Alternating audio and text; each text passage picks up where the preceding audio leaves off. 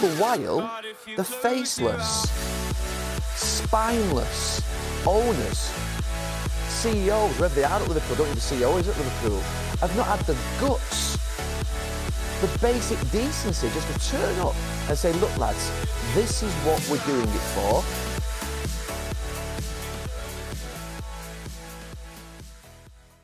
Wahre Worte, die da von Manchester United-Legende Gary Neville ausgesprochen worden sind. In den letzten zwei, drei Tagen hat man ihn öfters gehört und öfters gesehen und immer konnte man ihm bei allem recht geben, was er gesagt hat. Ja, es war eine verrückte Woche, die hinter uns liegt. Vielleicht die verrückteste Woche im Fußball ja, aller Zeiten.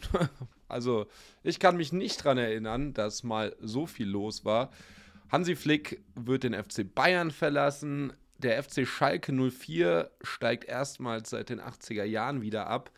Aber das Top-Thema ist natürlich die Super League und wie es die UEFA geschafft hat, in einer Woche, wo die große Champions League-Reform 2024 bekannt gegeben wird, offiziell, doch noch als sympathisch dazustehen, so ein bisschen wenigstens. Ja, die Super League, die hat uns alle ein bisschen überrascht, kalt erwischt, Sonntagabend. Und das Erste, an was ich natürlich gedacht habe, als Journalist und als Gastgeber dieses Podcasts, mega genial. Da habe ich ja richtig schön was zu sagen am Mittwoch, wenn ich aufnehme.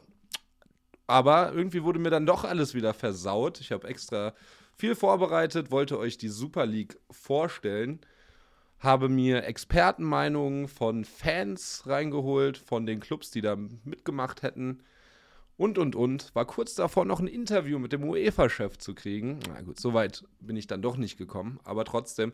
Und dann heißt es gestern Abend, dass die meisten Clubs doch wieder aussteigen und dass die Super League zu, sagen wir mal, 95 Prozent doch nicht stattfinden wird. Natürlich bin ich sehr, sehr glücklich darüber. Mir geht es nämlich genauso wie allen Fußballfans weltweit oder auf jeden Fall mal in Europa. Ich hatte da auch keine Lust drauf. Es hätte den Fußball in eine ganz andere Richtung, wie wir ihn kennen, gebracht und vielleicht sogar zerstört. Und das will natürlich auch gar keiner. Deswegen bin ich glücklich, dass die Vereine sich das nochmal überlegt haben, beziehungsweise die Investoren und die Chairmen und die CEOs dieser Vereine sich das nochmal überlegt haben. Die haben nämlich scheinbar überhaupt gar keine Ahnung, wie sowas ankommt. Jetzt haben sie es mitgekriegt, jetzt konnten sie nochmal zurückrudern. Wir warten aber trotzdem noch auf Florentino Perez, den Präsidenten von Real Madrid. Der hat sich jetzt noch nicht geäußert. Der wäre ja so ein bisschen der Chef, wie ich das verstanden habe, davon geworden als ich das Sonntagabend gelesen habe, noch relativ spät kam das raus mit der Super League, da dachte ich erst, es wäre von der UEFA. Ich hatte das bis dato noch gar nicht mitgekriegt, dass die UEFA sich dagegen gestemmt hat und kein Fan von dem Projekt wäre. Und dann war mir relativ unklar, wie man sowas durchsetzen kann, ohne großen Dachverband, sprich FIFA, sprich UEFA, die ja beide dagegen waren. Aber es ist tatsächlich die Macht des Geldes. Es wäre von den Investoren und, und, und von diesen Vereinen, die da mitgemacht hätten, äh, veranstaltet worden. Dazu kam JP Morgan als Sponsor rein. Aber das ist alles jetzt wohl wieder vorbei. Ich werde euch heute trotzdem erzählen, wie ich die letzten 48 Stunden mitgekriegt habe, was die Super League denn überhaupt gewesen wäre und warum wir glücklich sein können, dass sie nicht stattfindet, warum wir aber trotzdem jetzt wieder ein bisschen Hass auf UEFA und auf FIFA legen können, jetzt wo die Super League nichts wurde, weil die kommen mir so ein bisschen zu gut hierbei weg. Außerdem spreche ich natürlich über den FC Bayern München, wie bereits erwähnt. Hansi Flick wird die Bayern verlassen am Ende der Saison. Mal gucken, wer da vielleicht Nachfolger werden kann. Und wir reden auch noch natürlich noch ein bisschen über den FC Schalke 04, der ja jetzt gestern nach der Niederlage in Bielefeld offiziell abgestiegen ist. Und natürlich auch, was da gestern Abend oder nachts noch passiert ist, nachdem man aus Bielefeld zurückgefahren ist, ist ja kein allzu langer Weg zurück nach Schalke. Da haben die Fans vom FC Schalke 04 bereits vor der Arena gewartet und dann sogar die Spieler attackiert, den Spielern hinterhergerannt. Was genau passiert ist, steht nicht fest. Es gibt einzelne Videos, die ich jetzt auch gesehen habe. Der Verein möchte sich aber erstmal nicht dazu äußern, hat heute eine Pressemitteilung rausgegeben, dass sie sowas natürlich nicht verantworten können und sowas ganz schrecklich finden. Mehr wollen sie aber dazu nicht sagen. Ja, auch da gucken wir und arbeiten das ein bisschen auf. Ihr merkt, es ist eigentlich so viel, über das man reden kann, aber wirkliche Infos kann ich euch jetzt auch nicht bringen. Ich weiß nicht, wie es weitergeht mit der Super League. Wahrscheinlich wird sie nicht stattfinden. Die nächsten Tage werden sicher interessant. Ich weiß nicht, was genau gestern bei Schalke vorgefallen ist. Und ich weiß nicht, wer der Nachfolger beim FC Bayern München wird. Aber darum geht es ja hier auch im Podcast, um Spekulationen. Ja, genau. Wie geht's noch weiter? Ich werde euch eine Top 5 präsentieren. Heute nicht zum Fußball, sondern zur National Football League. Ähm, in der NFL ist nächste Woche nämlich Draft Day, einer der größten Tage des Jahres, wo die College-Spieler in die NFL kommen und gepickt werden. Da möchte ich euch die Top 5 Prospects vorstellen, also was ich denke, wer die Top 5 werden, die da gepickt werden. Das wird meine Top 5 sein. Dazu natürlich auch sonstigen Sport aus aller Welt. War wieder viel los letzte Woche und den Wettschein der Woche kriegt ihr natürlich auch. Ganz viel Spaß bei der Sendung. Dann fangen wir doch an mit der Super League. Also, wie gesagt, Sonntagabend kam die Info raus.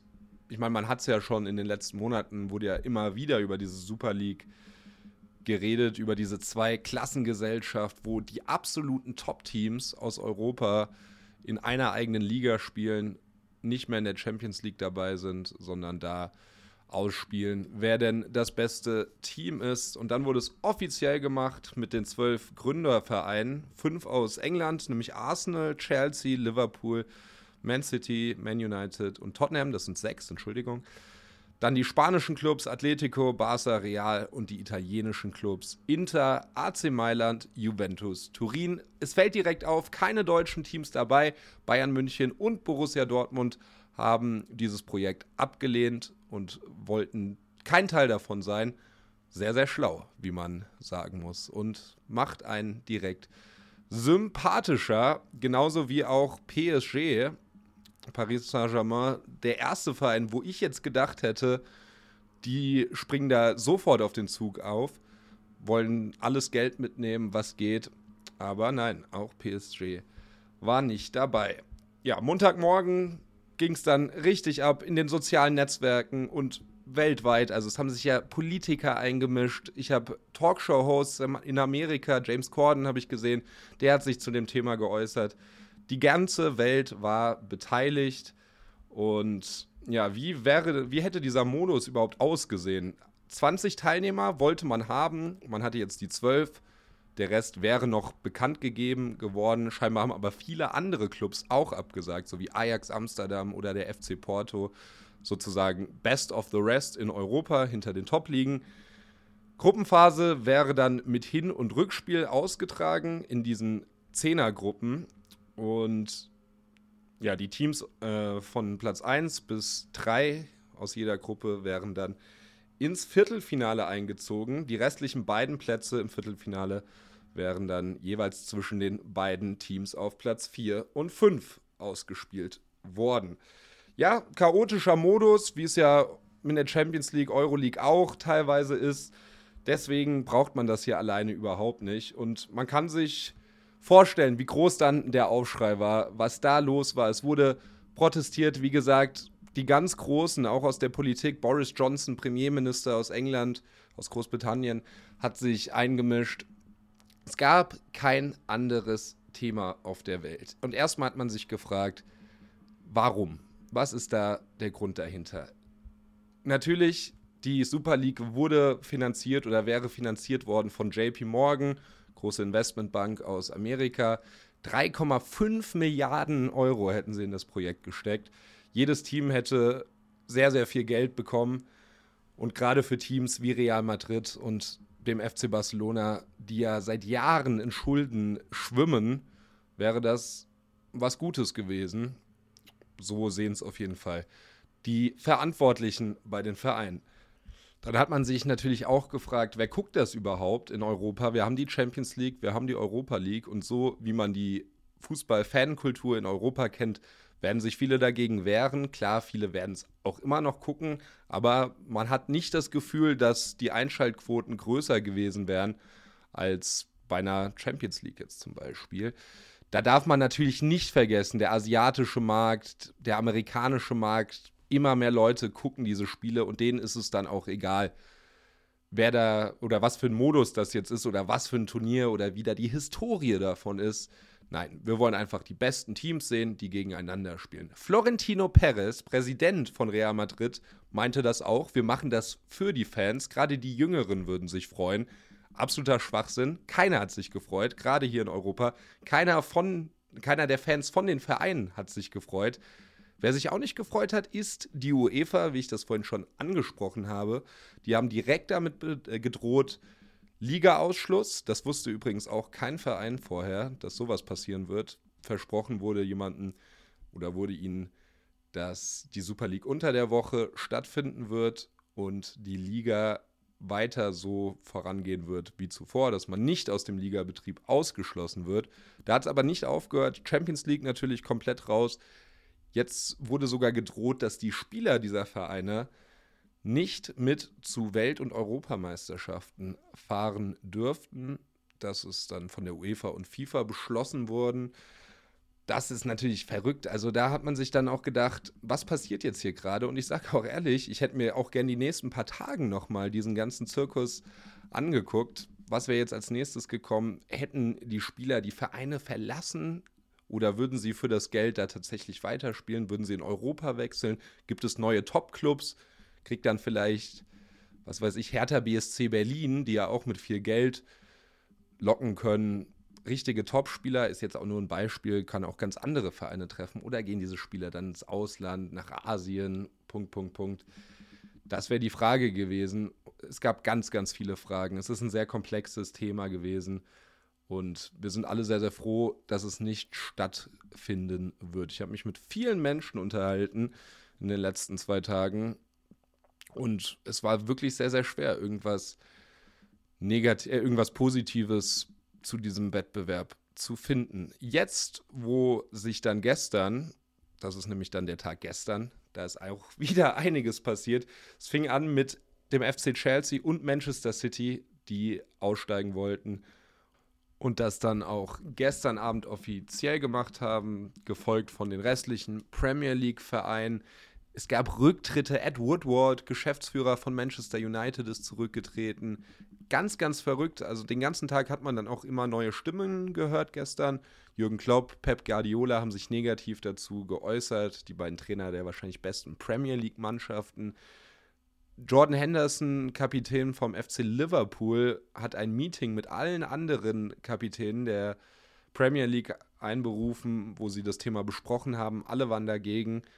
Und ja, dann gab es mehr oder weniger kein Zurück mehr. Dazu kamen dann die italienischen und spanischen Clubs. Ich weiß gar nicht, wer offiziell gerade noch daran festhält, da mitmachen zu wollen. Aber auch der Präsident von Juventus Turin hatte heute Morgen bereits erzählt, dass die Super League wohl nicht stattfinden wird. Das kann man jetzt nicht mehr machen. Ich finde es auf der einen Seite sehr, sehr positiv, dass die Fans jetzt doch Gehör gefunden haben. Es gab Proteste hauptsächlich in England, wo die Fans mit kreativen Protesten und Plakaten demonstriert haben.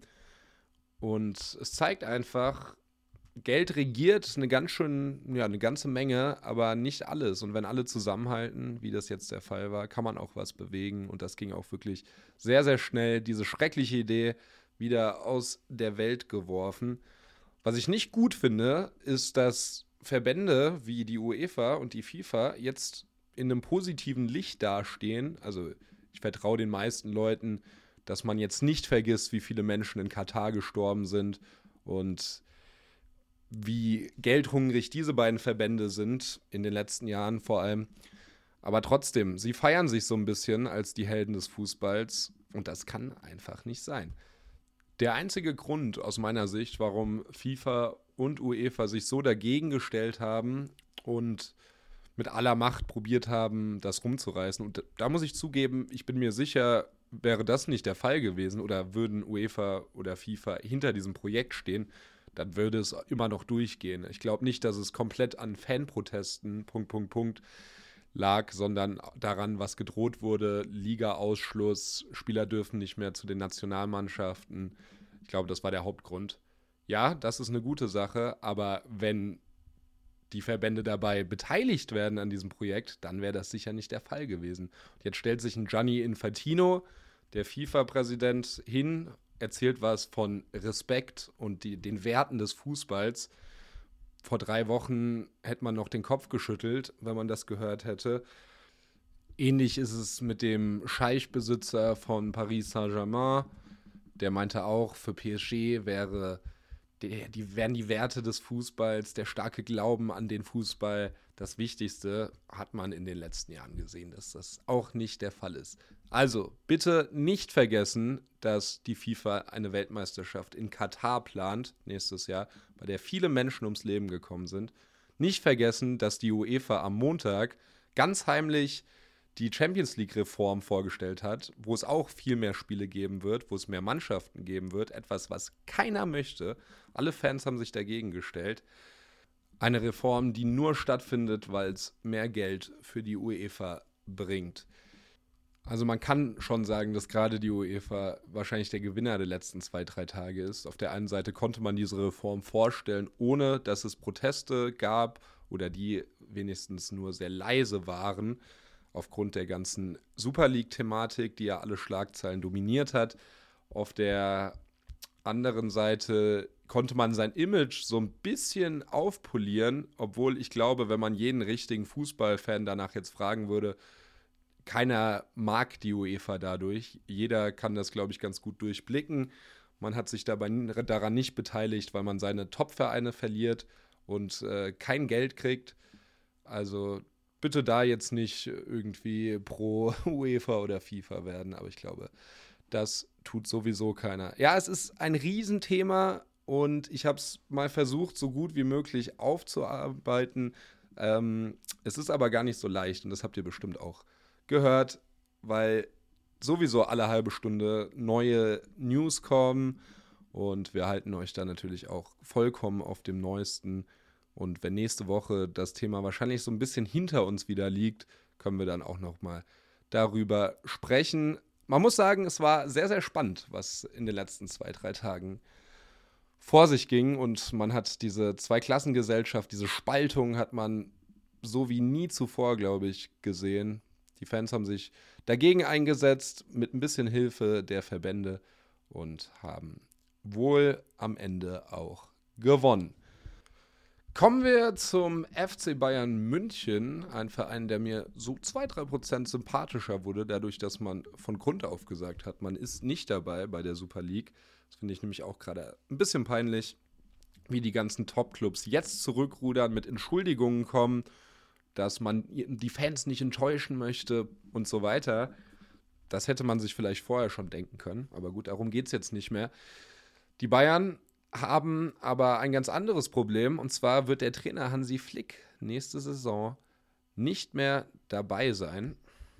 Flick hatte nach dem Spiel gegen Wolfsburg am Samstag bekannt gegeben, dass er dem Verein mitgeteilt hat, dass er nächste Saison nicht mehr zur Verfügung steht.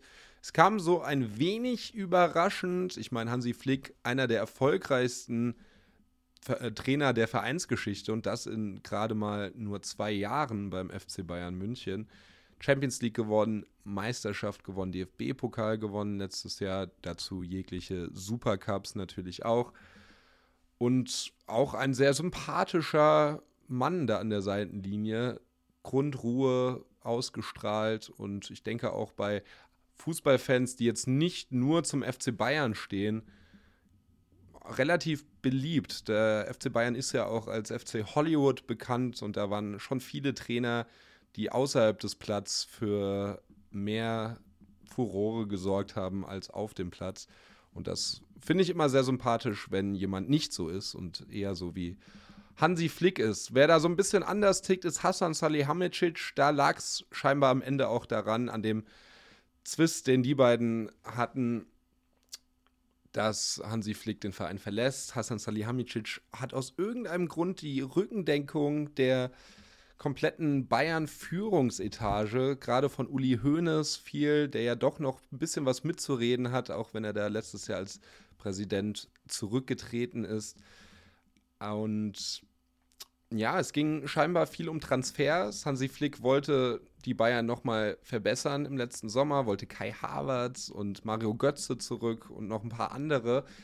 Und das wurde ihm dann verboten. Und er hat jetzt auch richtig gesagt, vor einigen Wochen, nach dem Champions League aus war das, meine ich, äh, gegen PSG, dass man sich einfach nicht verbessert hat. Und das ist wohl auch so. Man hat letztes Jahr Coutinho verloren, man hat Thiago verloren. Und da, wen hat man dafür geholt? Ein Saar und ein Thiago Dantas. Das sind bestimmt alles ganz gute junge Spieler, aber die werden einem FC Bayern nicht weiterhelfen.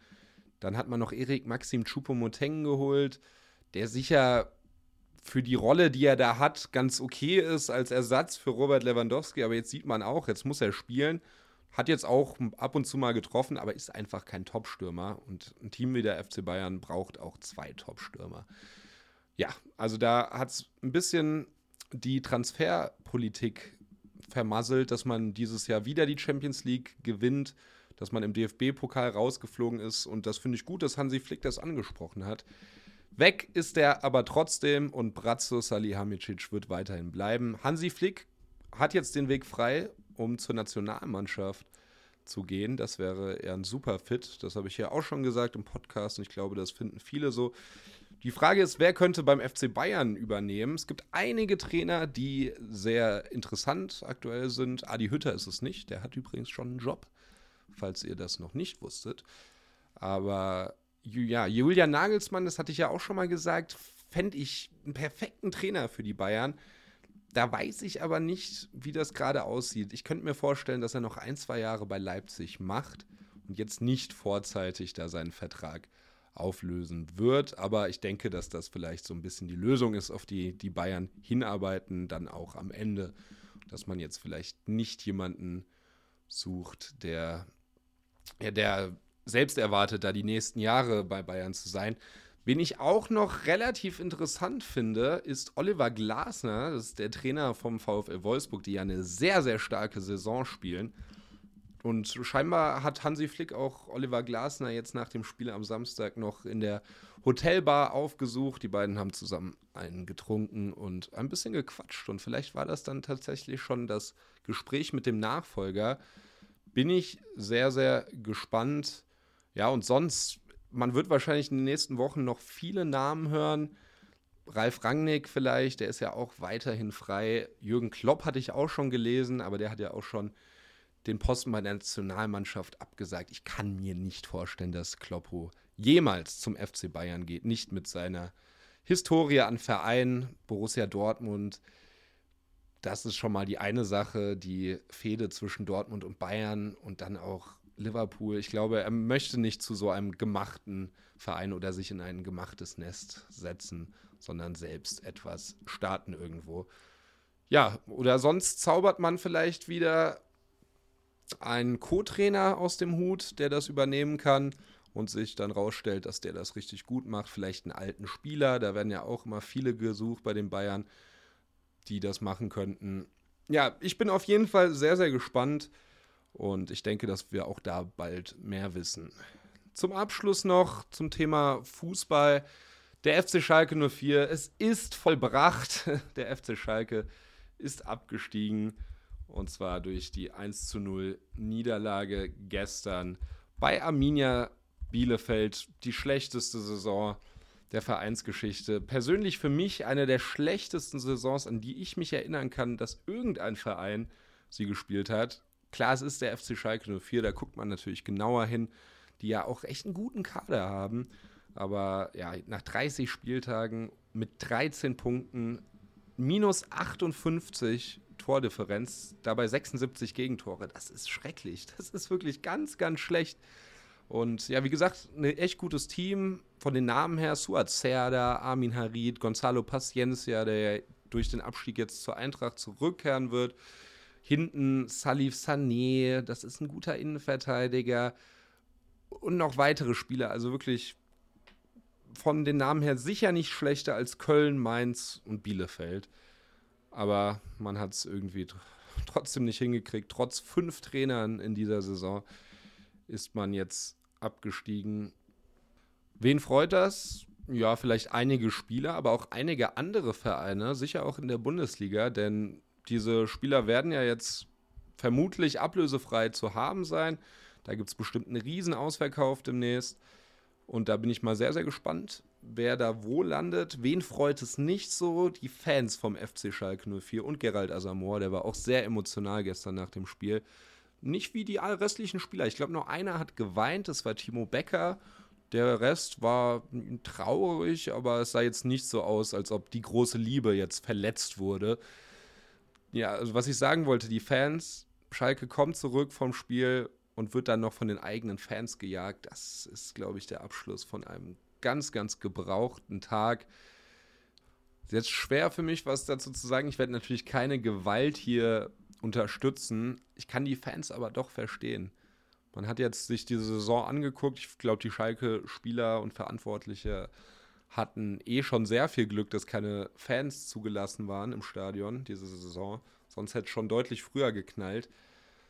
Und gestern kam dann die ganze Wut raus nach diesem Abstieg, nach dieser lustlosen Saison und lustlosen Vorstellung. Auch gestern im Spiel in Bielefeld habe ich schon einige Kommentare gelesen, dass die Schalker da schneller von den Fans weggerannt sind, als je zuvor in dieser Saison überhaupt mal gerannt sind. Deswegen, ich kann es nachvollziehen. Ich glaube, keiner wurde verletzt dabei. Es ist natürlich eine Situation, in der man Angst hat als Spieler, ganz klar. Und wir werden sehen, wie sich auch diese Situation entwickelt. Ich denke, Schalke wird zurückkommen. Klar, es sieht auch finanziell nicht super aus, aber ein Traditionsclub so groß wie Schalke und mit einer Masse von Fans deutschlandweit und europaweit und auch weltweit wird, glaube ich, irgendwann wieder da sein und jetzt nicht diesen ganz schlimmen Weg ins Unterhaus des deutschen Fußballs gehen. Vermissen werde ich sie auch. Ich hatte noch gar keine Saison, seitdem ich auf der Welt bin, wo Schalke nicht erstklassig war. Interessant wird es trotzdem zu sehen sein, wenn man dann nächstes Jahr in der zweiten Liga spielt, vielleicht sogar gegen den HSV.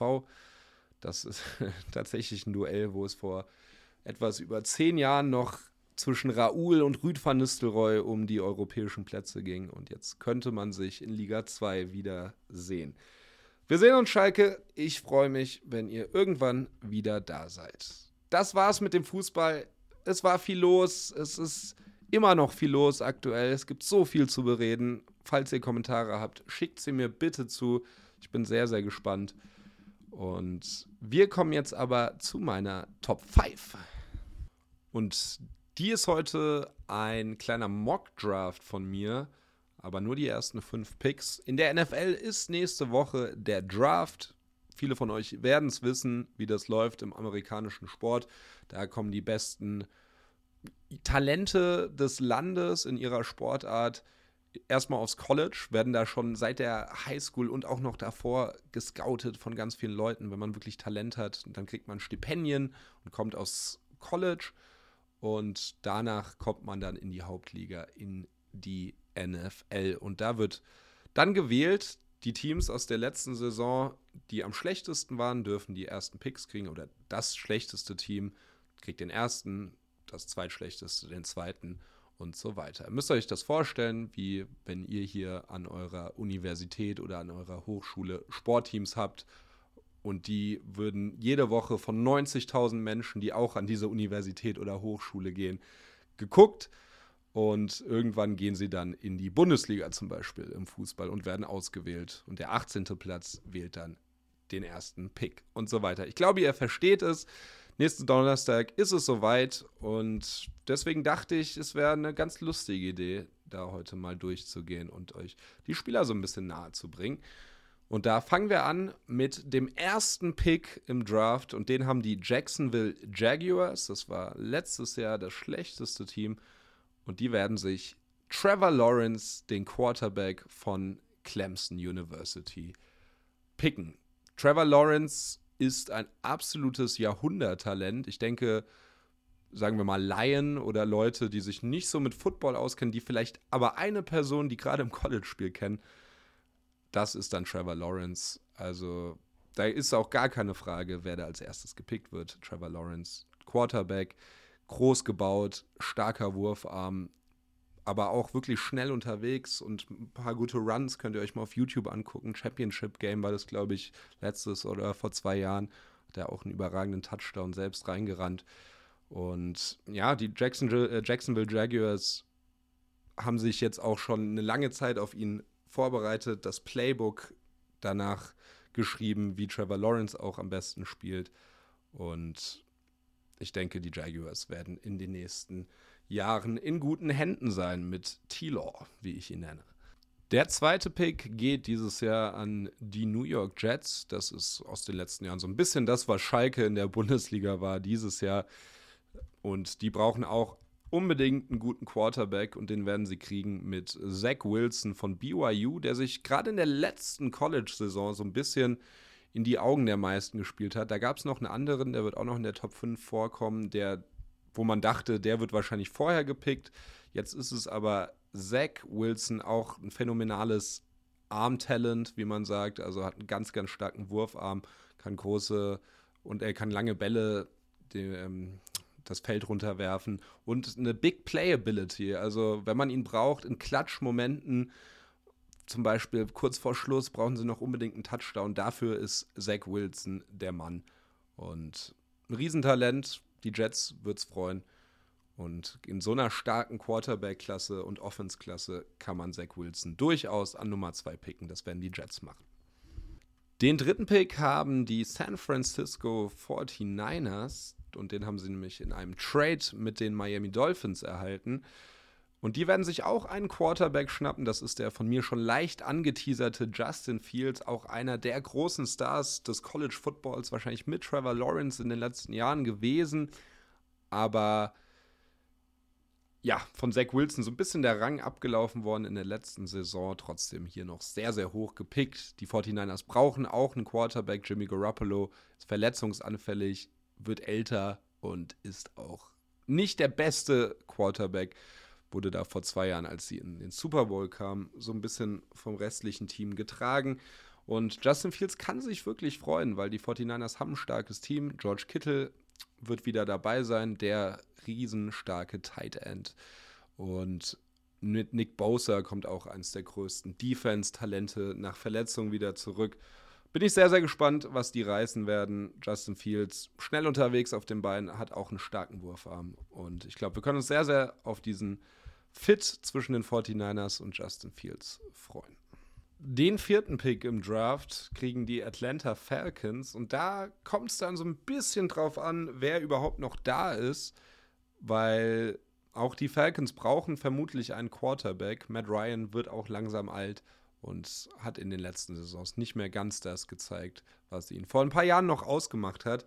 In meinem Draft hier oder in meinem Mock-Draft ist dieser Quarterback nicht mehr da. Es gibt noch genug weiter hinten, aber wenn Justin Fields und Zach Wilson jetzt schon weg sind, dann wird dieser Pick vermutlich Kyle Pitts sein. Kyle Pitts ist ein Tight End von Florida, aber er ist nicht der klassische Tight End. Er ist zwar sehr, sehr groß und sehr, sehr stark, aber er macht auch Catches, die kein anderer kann. Also so ein bisschen Wide Receiver. Ein ganz, ganz spannender Spieler, einer der besten Offensive-Spieler des letzten Jahres im College. Und da freue ich mich sehr, den in der NFL zu sehen.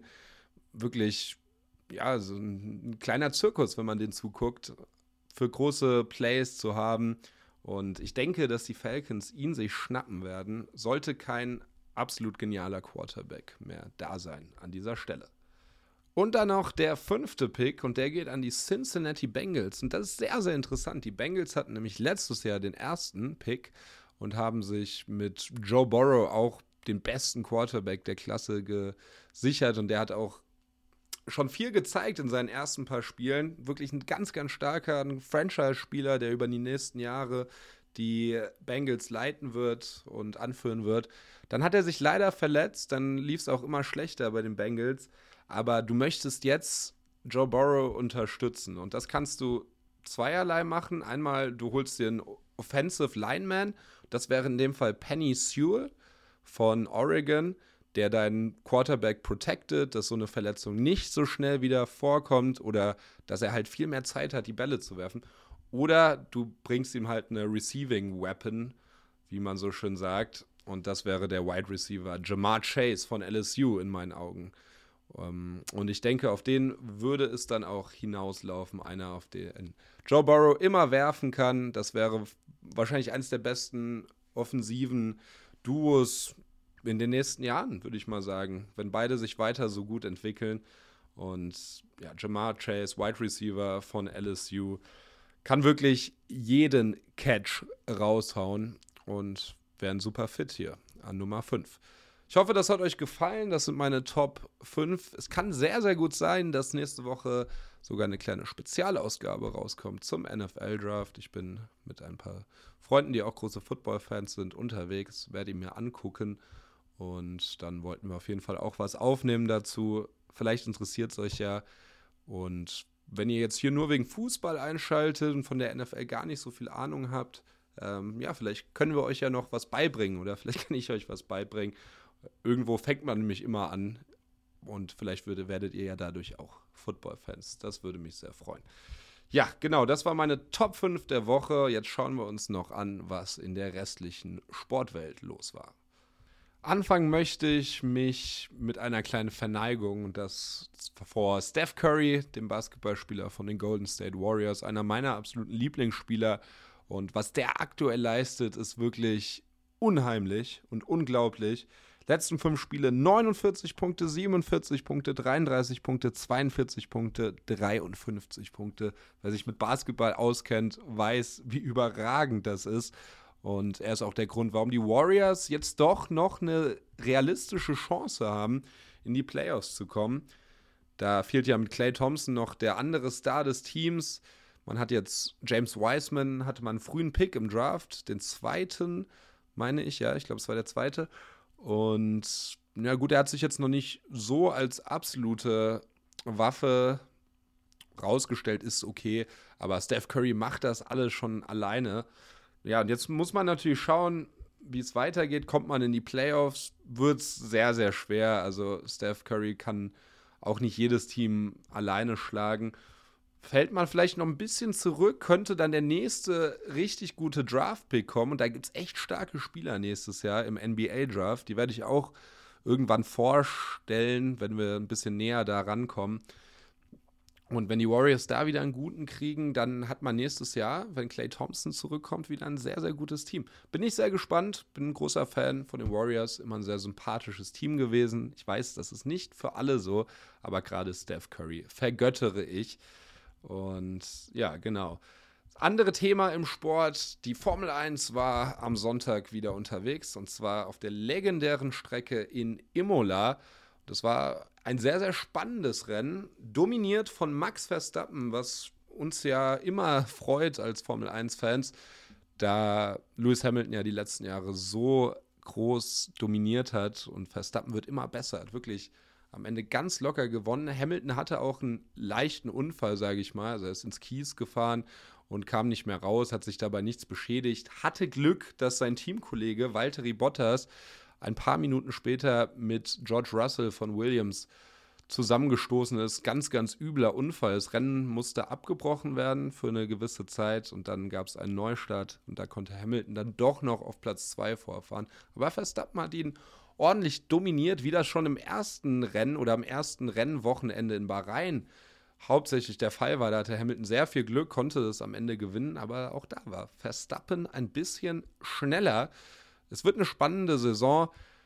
Was ich nicht so gut fand, Toto Wolf, das ist der Chef von Mercedes, der Teamchef, hat danach George Russell stark kritisiert wegen dem Unfall gegen Valtteri Bottas, wo man sicher streiten kann, wessen Schuld das war. Und zwar ist George Russell in der Talentschmiede von Mercedes gewesen, fährt jetzt aber für Williams und könnte irgendwann mal der Nachfolger von Hamilton oder Bottas bei Mercedes sein. Und Toto Wolf hat gesagt, das war nicht schlau, das sollte er bei den Mercedes nicht machen. Das ist aber nicht der Sinn von der Formel 1. Man sollte jede Lücke, die sich irgendwie zeigt, nutzen und dass ein Williams einen Mercedes überholt, passiert eh fast nie. Deswegen alles richtig gemacht, George. Bisschen Pech gehabt, Strecke war nass, ist ja weggerutscht und äh, ja, kann mal passieren. Aber jetzt nur, weil man vielleicht irgendwann den Traum hat, bei Mercedes zu fahren, nicht mehr die Mercedes angreifen zu dürfen, das ist absoluter Schwachsinn. Aber ich glaube, das weiß Toto Wolf auch. Vielleicht einfach im Biss, ein bisschen im Ton vergriffen.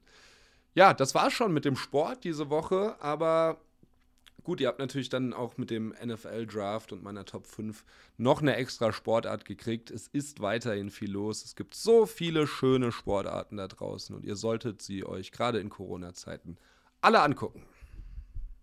Und angucken könnt ihr euch diese Sportarten dann auf eurem neuen Plasma-Fernseher, den ihr euch kaufen könnt, nachdem die nächsten paar Wettscheine der Woche aufgehen. Da bin ich mir relativ sicher. Ich fange mit dem für diesen Samstag an. Die Woche drauf ist ja leider gar keine Bundesliga. Aber den Wettschein der Woche kriegt ihr natürlich auch nächste Woche wieder. SC Freiburg, TSG Hoffenheim habe ich mich für Freiburg entschieden. Fand die Quote sehr, sehr gut, muss ich sagen. Sehe ich eigentlich fast als Favoriten in dem Spiel. Union Berlin gegen Werder Bremen. Union Berlin gewinnt. Wolfsburg Dortmund sehr, sehr schwer. Ich sage über 3,5 Tore und Dortmund gewinnt. Sehr hohe Quote. Bei Dortmund wird Jaden Sancho wohl wieder dabei sein und dadurch sind sie dann auch für mich die Favoriten.